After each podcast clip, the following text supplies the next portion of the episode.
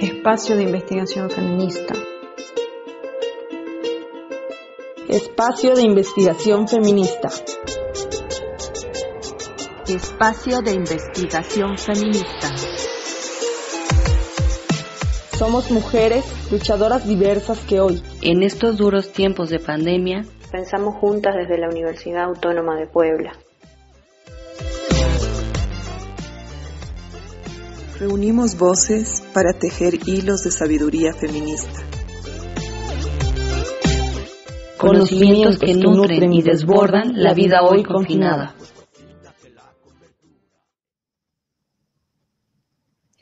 Hola, hola a todas, a todos. Eh, bueno, bienvenidas al espacio de investigación feminista. Ahora estamos muy contentas porque tenemos un espacio para hacer una entrevista sobre violencia política eh, que las mujeres están viviendo en diversos territorios, en el caso de Oaxaca. Entonces nos acompañan dos compañeras que las voy a presentar más adelante eh, para que nos expliquen sobre todo esta problemática a unos días de las elecciones ocurridas el 6 de junio de este año.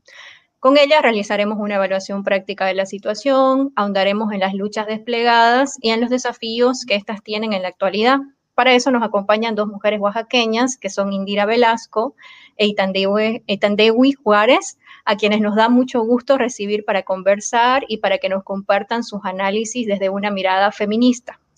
Esta, más que una entrevista informativa, es una entrevista para reflexionar desde la experiencia concreta que se han vivido en estos territorios, es decir, desde lo que conocen, pero también desde sus propias reflexiones y análisis. Así que sin más, las voy a presentar. Nos acompaña Indira Velasco Viloria, que es licenciada en antropología por el Instituto de Investigaciones Sociológicas de la Universidad Autónoma Benito Juárez de Oaxaca, maestra en antropología por el Centro de Investigaciones y Estudios Superiores en Antropología Social, con especialidad en procesos de gobernanzas y disputa por el poder local en territorios pluriculturales. Desde el año 2010 a la fecha ha colaborado en diferentes proyectos de investigación que versan sobre la organización política de los pueblos y comunidades indígenas de Oaxaca la participación política de las mujeres en la organización comunitaria, así como la relación entre comunidades y el Estado mexicano. Ha participado también en la producción cinematográfica y audiovisual de cortometrajes de ficción y documental que abordan la diversidad lingüística y cultural de Oaxaca. También nos acompaña Verónica Itandewi Juárez Acevedo, que es originaria de la Sierra Norte del estado de Oaxaca, es licenciada en psicología por la Universidad La Salle de Oaxaca, maestra en antropología social por el Centro de Investigación y Estudios Superiores en Antropología Social, con especialidad en política y poder, relaciones de género, clases, raza y etnicidad. Ha realizado investigaciones sobre el trabajo que las mujeres realizan para sostener y producir la vida en el istmo de Tehuantepec. Actualmente es acompañante de diversos proyectos de colectivos nutridos desde y para, y para mujeres. Estudia el doctorado en Sociología de la UAT en el Seminario Entramados Comunitarios y Formas de lo Político, donde realiza una investigación enfocada en analizar las luchas de las mujeres para cuidarse, sobrevivir y responder ante la violencia estatal, patriarcal y capitalista que las ataca continuamente. Les agradecemos, compañeras, por estar aquí. Entonces voy a empezar preguntando. Eh, según sus experiencias, según lo que ustedes conocen, quisieran que nos compartan cuál es el contexto de violencia política contra las mujeres en Oaxaca y qué saben y conocen ustedes sobre esta problemática. Hola, ¿qué tal? Pues primero que nada, muy buenos días. Agradecer al espacio de investigación feminista esta invitación a la, a la reflexión, a la, eh, compartir nuestras experiencias, ¿no? En un momento pues bastante eh, interesante, como ya mencionan, ¿no? Recientemente eh, acaban de pasar los, los comicios, ¿no? Para elección de, de, algunas autoridades municipales, de diputaciones y gubernaturas en nuestro país, ¿no? Bueno, pues yo primero que nada me asumo como una mujer oaxaqueña, que es una cosa bastante ya compleja, ¿no? Y de ahí parte un poco mi experiencia también como, como antropóloga, eh, de desarrollarme en un territorio con mucha diversidad eh, cultural, ¿no? Y también llena de eh, desigualdades, ¿no? De relaciones de mucha simetría, ¿no? Entre la población estatal, la población indígena, entre hombres, mujeres, población afromexicana, ¿no? En este sentido, pues comentar, ¿no? para sondear un poco la situación de la, de la violencia que, que, padecen las mujeres en el ámbito político, pues Oaxaca me parece un territorio bastante que da para mucha, para mucha reflexión. Primero porque es uno de los estados con mayor eh, diversidad cultural, ¿no? Tenemos 16 grupos eh, etnolingüísticos. Aparte de eso, dentro de nuestra eh, forma de administración o de organización política y territorial, Oaxaca maneja dos sistemas de elección o dos sistemas políticos para elección de autoridades, que uno sería el sistema partidista, y otro sería el régimen de sistemas normativos indígenas. Eh, también es un estado, pues, eh, con el mayor número, uno de los mayores números de municipios en el país, ¿no? Tenemos 570 municipios y de ellos 417 eh, se rigen por sistemas normativos indígenas, que ahorita ya pues vamos a ir abordando un poco como cuáles son sus características generales y cómo se vinculan a ellos las mujeres y el otro, el sistema partidista, que serían 153, eh, me parece, 157 municipios que en estos comicios eligieron autoridades, ¿no? Eh, en ese sentido, la participación política de las mujeres en los dos eh, regímenes de organización política, pues tiene sus obstáculos, ¿no? Tiene sus momentos de violencia aunque hacia los últimos años ha habido como muchas eh, regulaciones, ¿no? muchas leyes, en la vida cotidiana, pues las mujeres no nos enfrentamos a diversos tipos de, obstáculos para ejercer nuestros derechos eh, políticos, nuestros derechos a decidir sobre el ámbito público que va a afectar nuestra vida, ¿no? Nuestra vida en comunidad, nuestra vida en los municipios. Entonces, más o menos ese sería como un primer planteamiento, hablar de la gran diversidad eh, cultural que hay, de los dos grandes bloques eh, o los dos grandes sistemas a través de los cuales podemos ejercer nuestros derechos políticos o nos desarrollamos en la vida política y cuál va a ser el, cuál, es, cuál ha sido el papel de la mujer eh, tanto en el régimen de partidos políticos como en los sistemas normativos indígenas, ¿no? que si bien parecieran ser sistemas opuestos o diferentes, como mujeres en cualquiera de los dos nos enfrentamos a diversos obstáculos, vivimos diferentes violencias, grados de violencia también, y creo que sería como comenzar eh, por ahí. ¿Continúo? Pues muchas gracias, altamente informativa la, la, o sea, es muy útil tener, saber de qué estamos hablando para poder pensar la, violencia política en Oaxaca con este panorama que nos ha presentado Indira, ¿no? Eh, un poco para ir más allá, digamos, o para ir más adentro de, la problemática, yo quisiera eh, preguntarle a Ita eh, a ver, ¿qué intereses se ponen en juego en estos contextos de producción de decisiones sobre asuntos públicos? Eh, ¿Por qué se ha agudizado esta problemática? En fin, mm, un poco para poder situar una, o para que podamos ir abordando hacia, hacia pensar en la cuestión justamente de la política y lo político desde un punto de vista feminista. Eh, a mí me parece fundamental señalar en este punto precisamente, eh, y tomando en cuenta el contexto histórico en el que nos encontramos, que la política no se centra meramente en lo electoral, sino que eh, existe y es un cruce que afecta a las mujeres de manera permanente. Entonces, esto lo quiero señalar porque eh, al hablar justo de estos intereses que se ponen en, juego, es necesario señalar que en el caso de Oaxaca, tomando las particularidades que Indira ya señalaba, en realidad eh, hay una articulación constante, colectiva, comunitaria, que muchas veces está en contra también de, estos procesos electorales que se dan y que en los días pasados vivimos. Ahora, eh, es importante señalar que en realidad en estos momentos el Estado está militarizado en su gran mayoría, ¿no? Yo he realizado trabajo en el Istmo de Tehuantepec y particularmente en esta región hay muchos intereses y puede ser como un ejemplo que si subimos en generalidad señala todo lo que está pasando también a nivel nacional.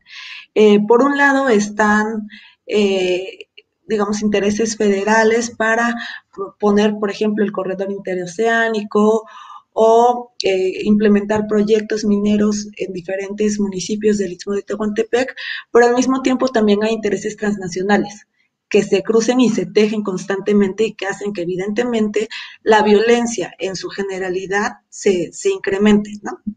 ¿Por qué lo digo? Me parece importante señalar cómo estas violencias se yuxtaponen, es decir, se tejen, y la violencia política contra las mujeres es solamente una de estas expresiones, que evidentemente al, al intentar resquebrajar la figura de autoridad que las mujeres intentan ir construyendo, el impacto es gigante no solamente para las mujeres que participan en procesos, eh, digamos, político-electorales, sino también para todas las mujeres. ¿Por qué?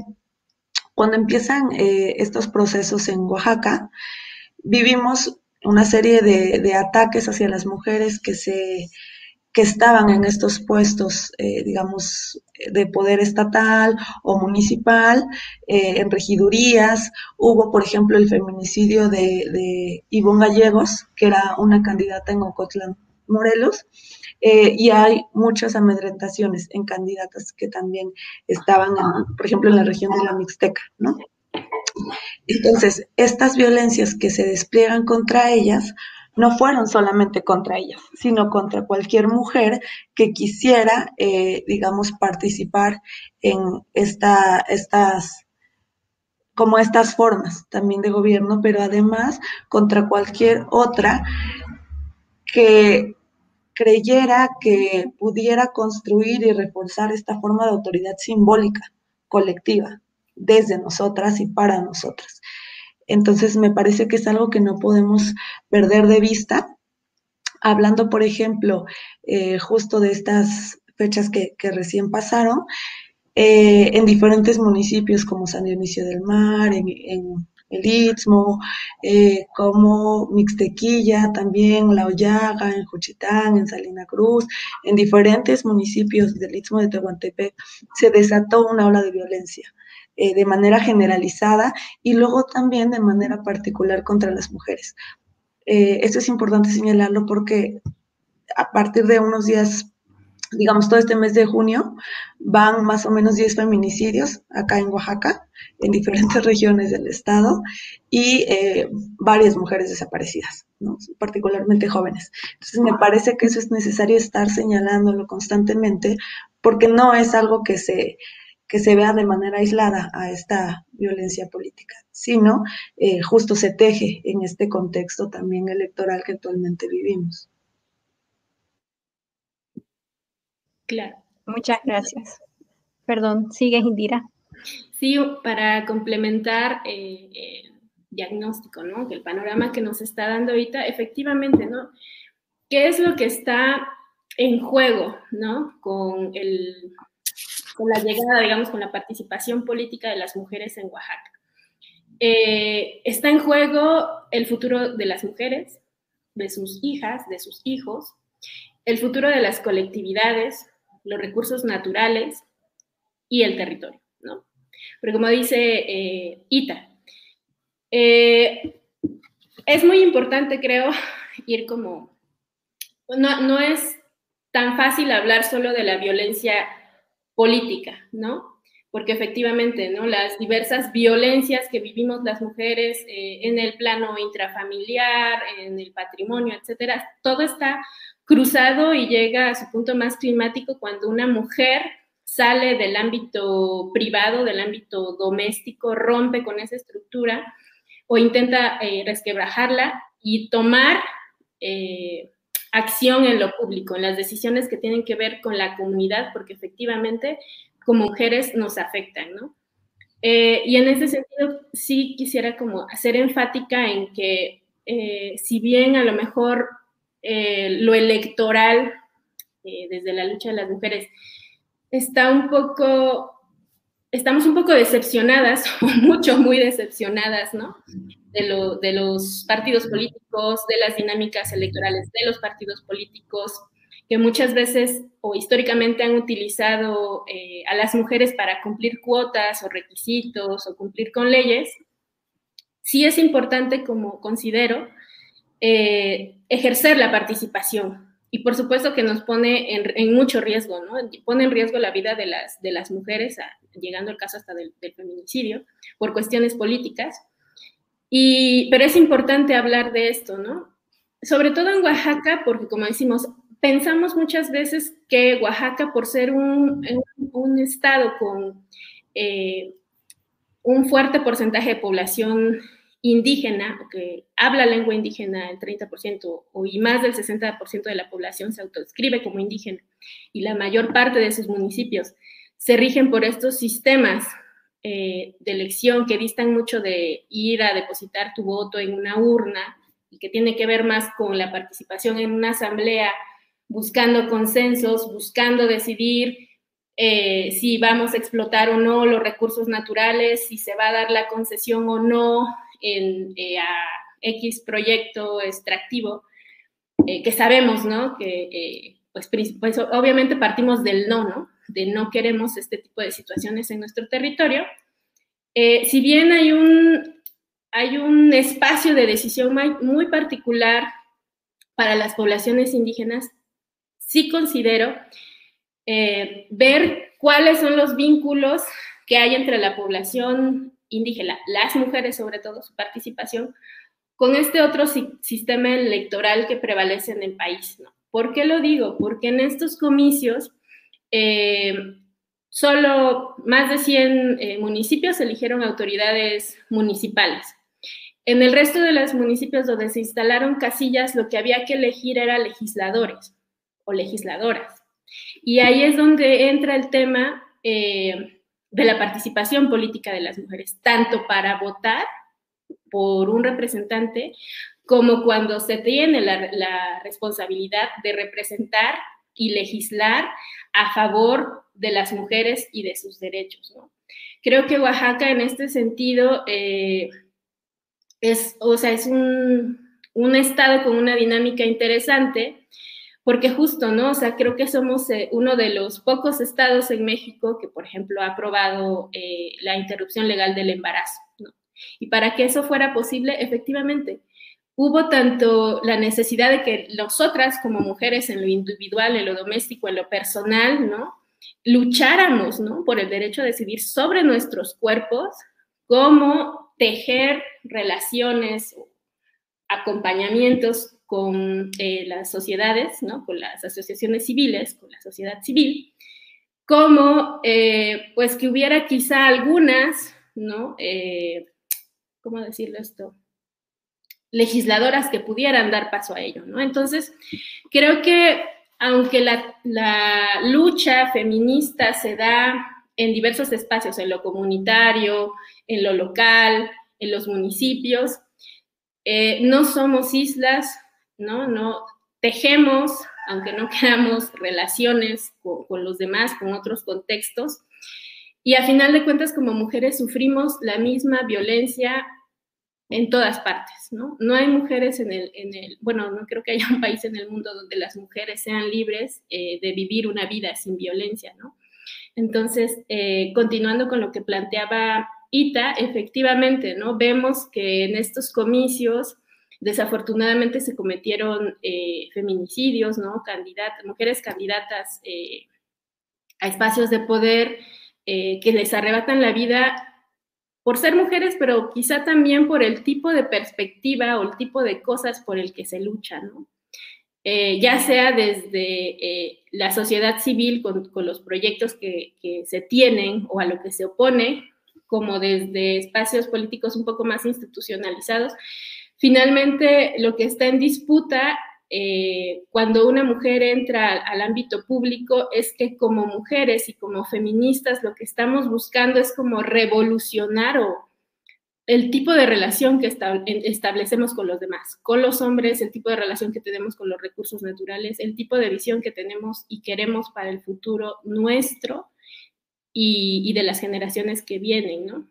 Entonces, como dice creo que es exactamente, no hablar de violencia política es complejo porque está atravesado por más eh, tipo de violencias, por más ámbitos sociales, por más tipos de, relaciones sociales, ¿no? Y es pues complejo, ¿no? Es una lucha que, que se está dando.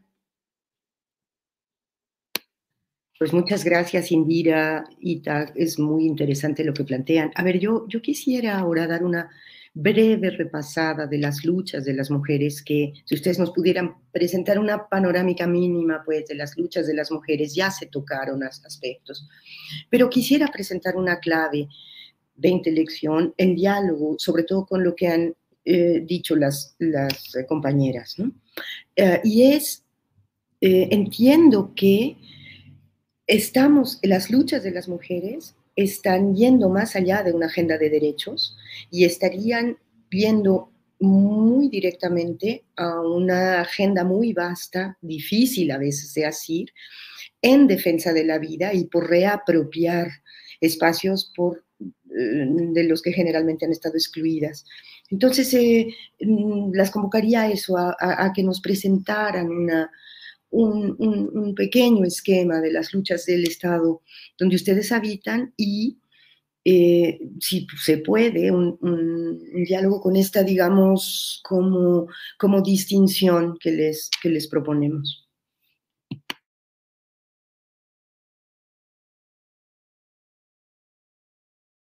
Ita, no sé si tú nos das una... Eh, justo le iba a preguntar a Indy Basoboy.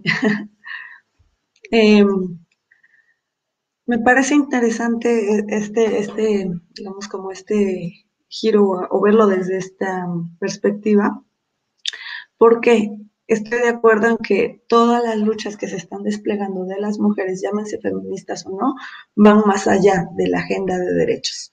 Porque eh, creo que de pronto alcanzar como estos pequeños logros nos hacen creer que ya podemos regular por nosotras mismas la vida.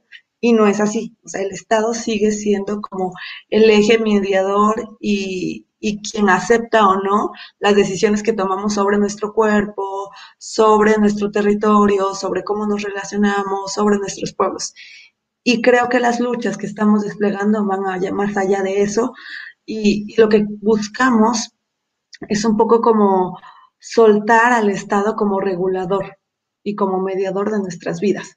Eh, en ese sentido, me parece interesante señalar las luchas que se han desplegado porque para hacer frente eh, a cualquier tipo de violencia y, de manera particular también a la violencia política, eh, no basta con que las mujeres ocupen puestos claves de poder.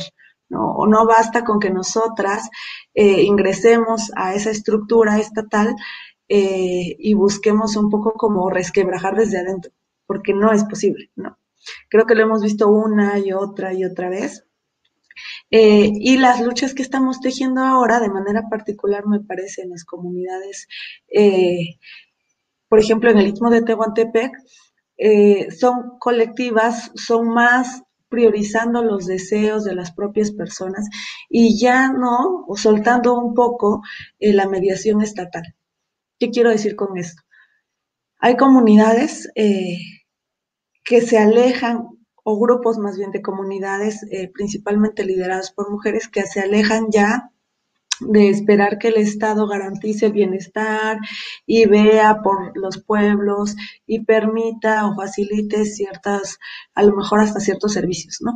Eh, y lo que se está haciendo más bien es organizarse colectivamente para, por ejemplo, garantizar eh, la defensa del territorio, ¿no? En diferentes comunidades, sobre todo en el Istmo de Tehuantepec, se ve esa lucha para garantizar que eh, los proyectos o los programas llamados de desarrollo no ingresen al territorio porque se sabe que más que beneficios son una amenaza continua contra la vida Eh, y hay muchísimas resistencias que se están desplegando en ese sentido, donde las mujeres son las que encabezan, las que lideran, las que ponen primero el cuerpo también, las que están al frente, eh, incluso preparando la comida para las personas que salen a marchar, para las personas que se están manifestando.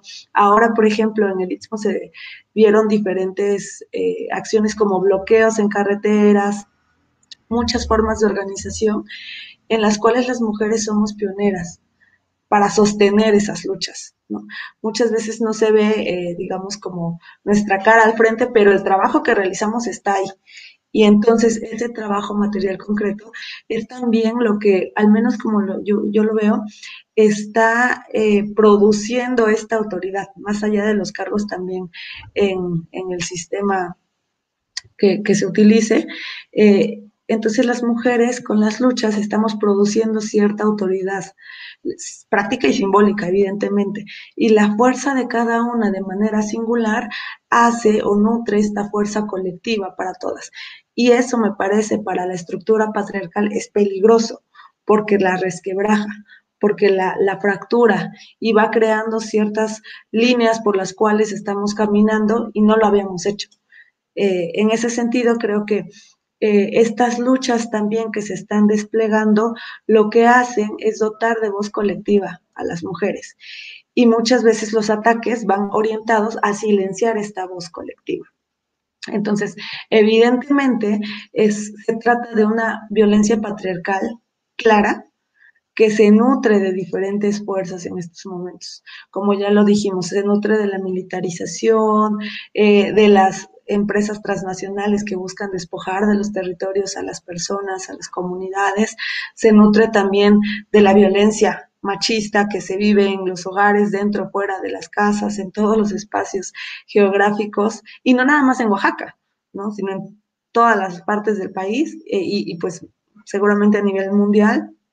Eh, y se nutre también, me parece, de cierta institucionalización de esta violencia que la perpetúa, y la refuerza. Es decir, de parte de las instituciones estatales no hay como realmente eh, una estrategia que ayude o, promueva la disminución de esta violencia. Al contrario, muchas veces la perpetúa y revictimiza y continúa profundizando más en estas prácticas patriarcales violentas, eh, porque evidentemente nosotras ya estamos posicionándonos desde otro lugar, ya no necesitamos al Estado mediador y, y eso genera miedo, evidentemente, para las estructuras también de poder dominantes. Claro. Sí, estoy de acuerdo con lo que dice Ita, pues finalmente digamos que es el Estado. Como institución que regula la vida social, pues es eso, ¿no? Es una construcción eh, histórica patriarcal, ¿no? Este, heteropatriarcal, donde hombres y mujeres em, tenemos la obligación, entre comillas, de cumplir ciertos roles, ciertos, ciertas eh, tareas, ¿no? O sea, es una, una forma de ordenar a la... 10 y 30. Es una forma, el Estado es una forma de, de ordenar, ¿no? Desde una perspectiva, pues sí, patriarcal eh, a la sociedad, ¿no? Y por ende, pues a las mujeres con los roles que eh, históricamente se nos han eh, otorgado, asumido e incluso naturalizado, ¿no? En ese sentido, efectivamente, creo que la lucha de las mujeres en Oaxaca, efectivamente es una lucha por la vida, por una nueva eh, forma de vida, ¿no? Para nosotras, ¿no? Una, lucha que quiere romper con esas eh, relaciones eh, que nos han subyugado, ¿no? Por el hecho de ser mujeres, por esta estructura de pensamiento sexo-género y efectivamente, ¿no? Como dice Ita, en muchas eh, poblaciones, comunidades, regiones de Oaxaca, efectivamente hay una visión totalmente no solo crítica hacia el Estado como institución, eh, sino una, eh, un apartamiento también, ¿no? Sin embargo, y lastimosamente, la, ¿cómo decirlo? Esa estatalidad o el Estado que parece una institución o que parecen oficinas o yo qué sé, que parece que lo podemos encontrar en oficinas y en instituciones, finalmente el Estado también es una forma de pensar que nos ha atravesado a todos, que la, la, tenemos como introyectada y que la vamos reproduciendo en nuestras relaciones, ¿no? Sobre todo, eso considero que efectivamente se puede ver en muchas poblaciones o en muchas comunidades, ¿no? Donde, eh, a pesar de que eh, las mujeres jóvenes de las comunidades cada vez están como, cuentan con mucho más eh, herramientas, con más redes, con más, que han tejido nuevos lazos con, más mujeres, con nuevas generaciones y, planteándose nuevas relaciones. Desafortunadamente en lo local continuamos enfrentándonos al, machismo, ¿no?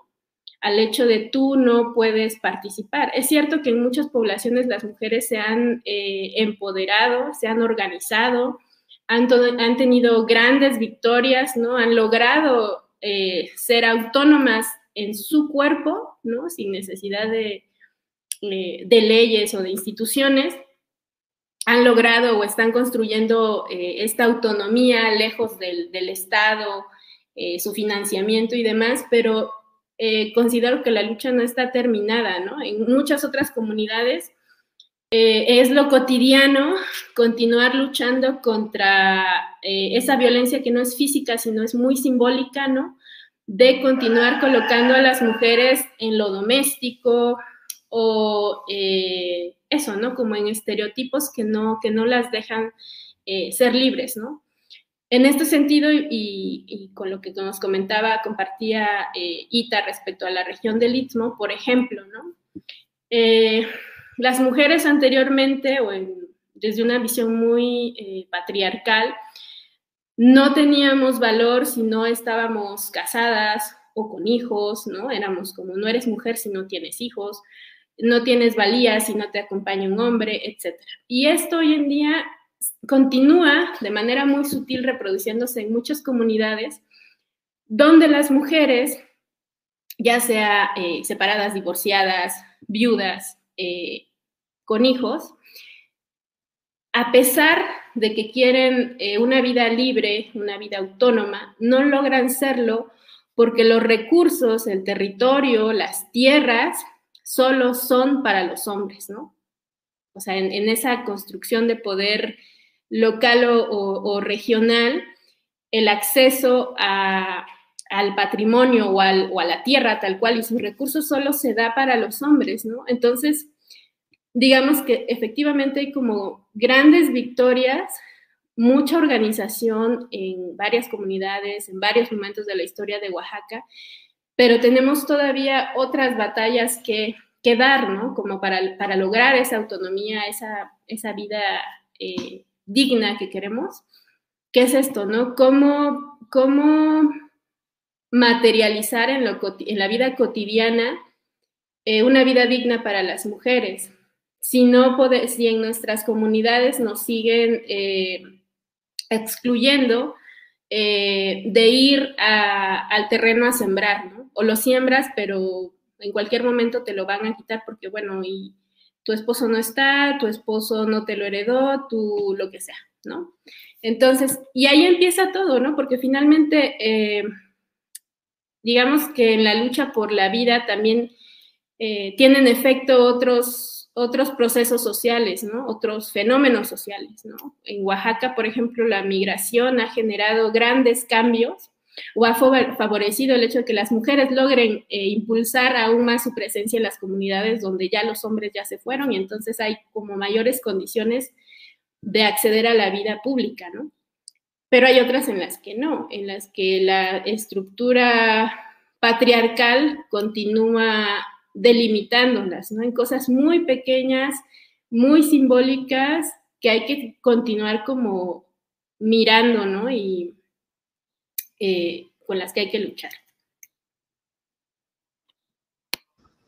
Bueno, muchas gracias Indira, Ita. La verdad que ha sido bastante eh, ilustrativo la manera en la que nos exponen toda la complejidad de la violencia, el enraizamiento de la misma y todo lo que las articulaciones han abierto, las articulaciones de mujeres han abierto en este momento para hacer frente ¿no? a dicha violencia. Un poco de lo que dice Indira y me, parece súper interesante que hay como un reconocimiento de todas las dificultades, todos los límites también a las que se están enfrentando estas luchas. Nosotras queríamos ahondar justo en este bloque eh, que nos puedan puntualizar cuáles son los principales desafíos, límites a los que se encuentran las luchas, las articulaciones de mujeres contra la violencia política, pero también ahondar en cuáles creen ustedes que son los lugares más fértiles donde se producen eh, estas articulaciones y donde se intenta, por ejemplo, eh, dotar de mayor energía, ¿no? O sea, cómo estas luchas están concentradas ahorita para continuar, digamos, produciendo energía fértil para sí misma. Y bueno, queríamos preguntarle qué piensan al respecto.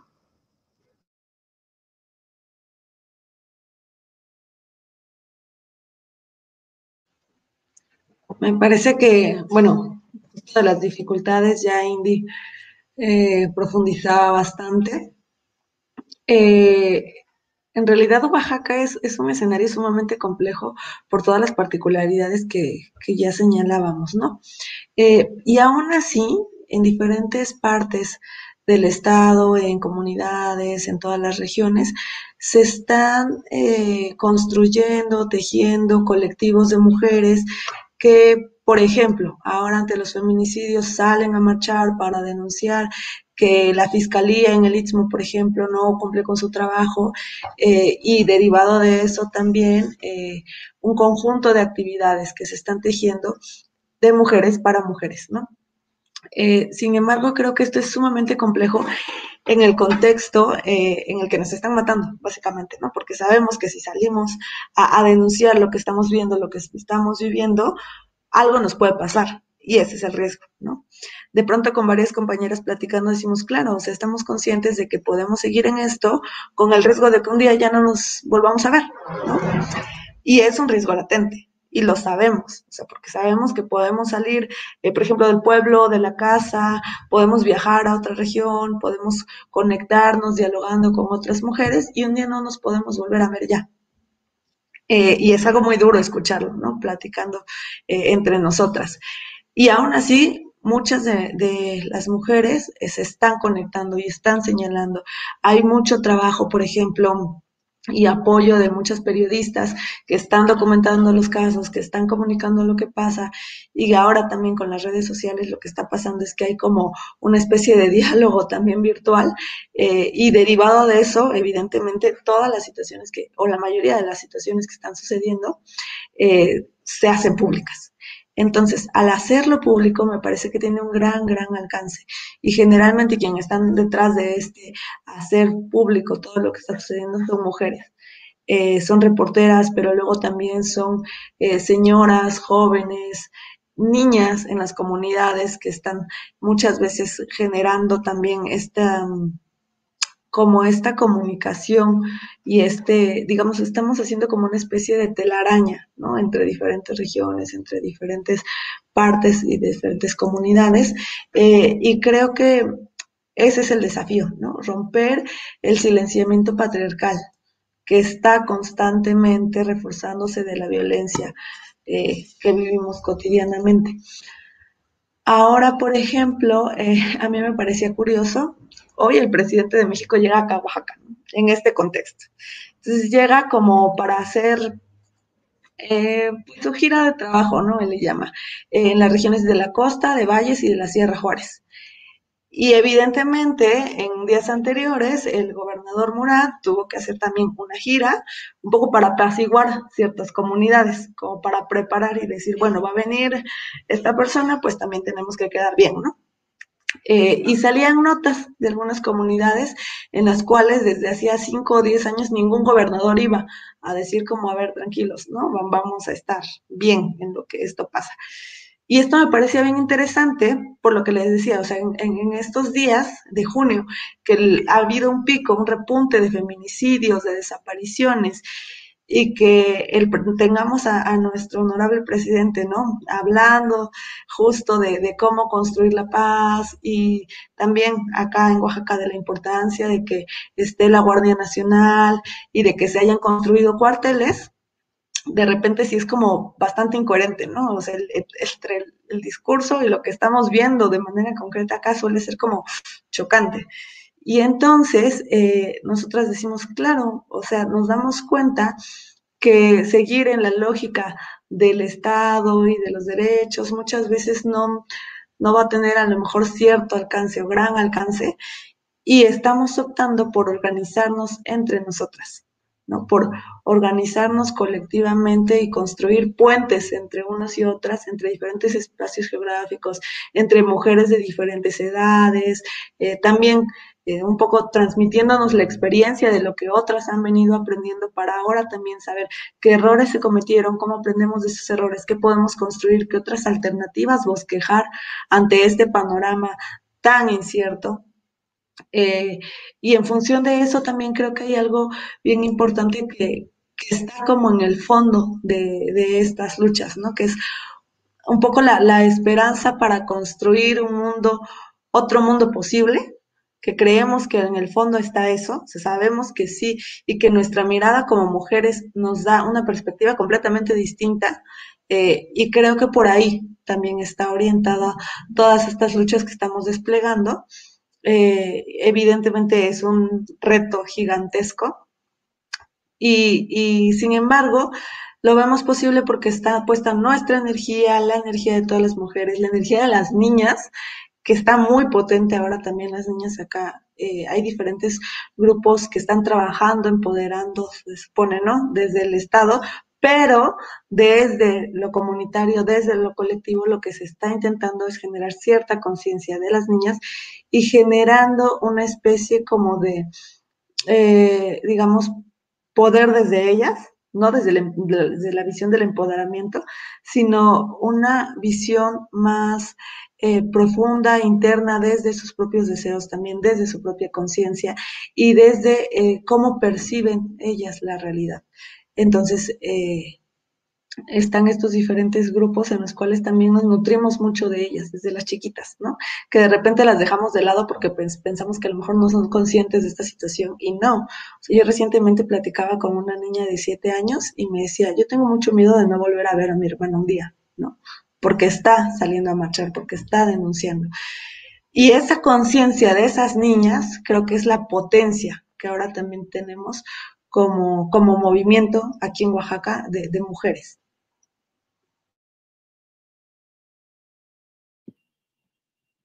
Sí, sí, efectivamente, creo que em, una de las fortalezas o algo que nos dota de, de, energía para seguir como con la lucha por, por una nueva forma de vida, una vida más digna para las mujeres y libre de violencia, es esto que comenta Ita, ¿no? Que afortunadamente la se ha comenzado a hablar ¿no? de ello, hemos, hemos comenzado a hablar entre nosotras de lo, que, de lo que pasa, ¿no?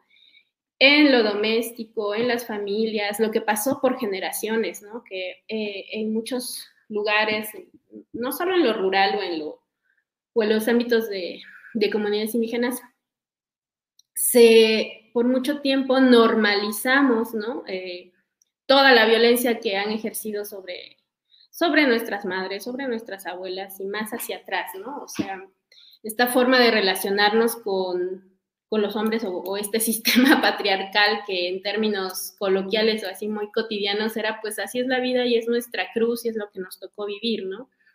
Ahora hay un... Eh, una apertura, ¿no? A, dialogar entre, entre generaciones, ¿no? A mí me ha tocado ver sobre todo esa, eh, esa reflexión, ¿no? De, señoras mucho más eh, grandes, ¿no? Adultas mayores platicando con, con sus hijas, con sus nueras y diciendo así, así, yo no sabía, ¿no? Que, que esto no era normal, ¿no? Y creo que efectivamente, ¿no? Los medios de la tecnología, la comunicación, las redes ha permitido como entre las generaciones más jóvenes tejer, ¿no? Redes de, apoyo y ha permitido hablar, ¿no? Tomar conciencia, visibilizar sobre todo, ¿no? Todo este, toda esta carga histórica de, violencia que, llevábamos y eh, ver, ¿no? Que si estamos paradas aquí con un poco de, a pesar de la, eh, de la represión y del continuar queriendo silenciarnos a pesar de, eso que se da, continúa dándose hoy en día hacia las mujeres, también nos damos cuenta que hay como una reinterpretación de las historias, ¿no? En las comunidades, en las regiones, de que aquellas mujeres que eran como, que muchas veces en la memoria comunitaria están como, como las locas, entre comillas, como las raras, ¿no? Como las que fueron estigmatizadas, silenciadas, eh, invisibilizadas y olvidadas eran mujeres que desde hace mucho tiempo estaban cuestionando esta, esta violencia, ¿no? Esta forma tan desigual eh, que tenemos de vivir entre hombres y mujeres. Y ahora la podemos reinterpretar y podemos eh, tomar fuerza, ¿no? Saber que esta lucha eh, viene de mucho tiempo atrás y que cada vez somos más, más fuertes, somos más, aunque en igual sentido, la, desafortunadamente la, la represión es también está creciendo.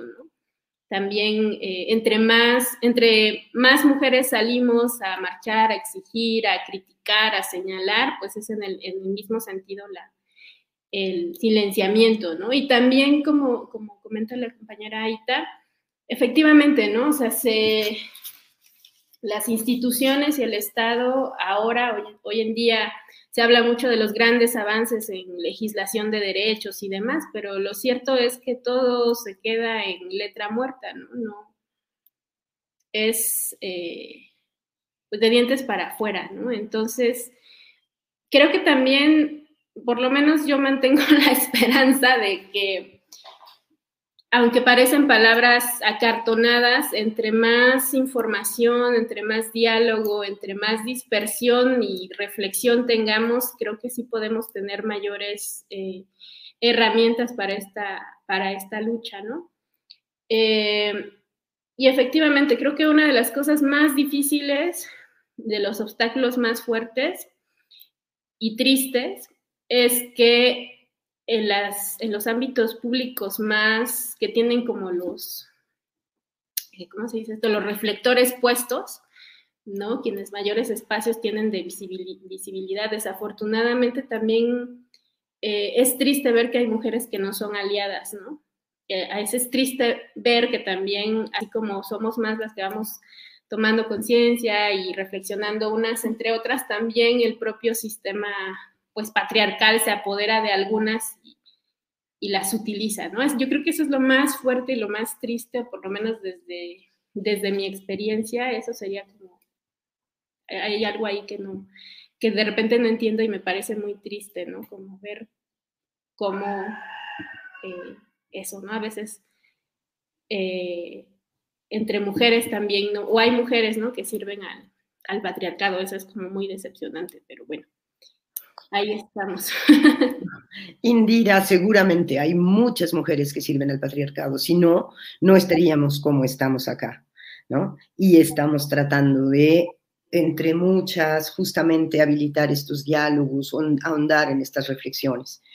Em, pues muchísimas gracias a, digamos, el equipo en su conjunto de investigación feminista de la Universidad de Puebla, les de veras les da las gracias por este panorama y yo eh, cierro con, tres ideas a las que me gustaría mucho convocarlas para que sigamos reflexionando en lo posterior.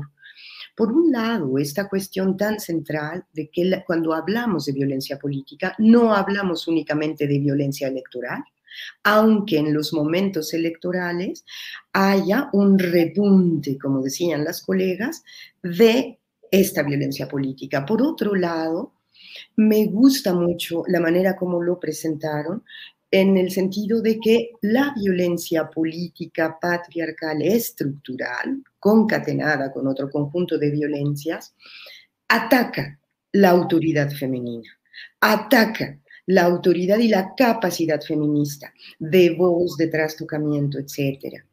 Y finalmente, esta digamos, idea que sueltan desde Oaxaca, donde tienen tanta experiencia de lucha y las compañeras la tienen, eh, acerca de la importancia de soltar la mediación estatal, aunque sepamos que tenemos que continuar exigiendo que no nos arrebaten y que nos devuelvan lo quitado. Entonces ahí es complicada a veces cómo se presenta la participación y la enunciación misma de la voz de las mujeres en lucha. Colegas, muchas, muchas gracias por la eh, entrevista que nos concedieron. Buen día.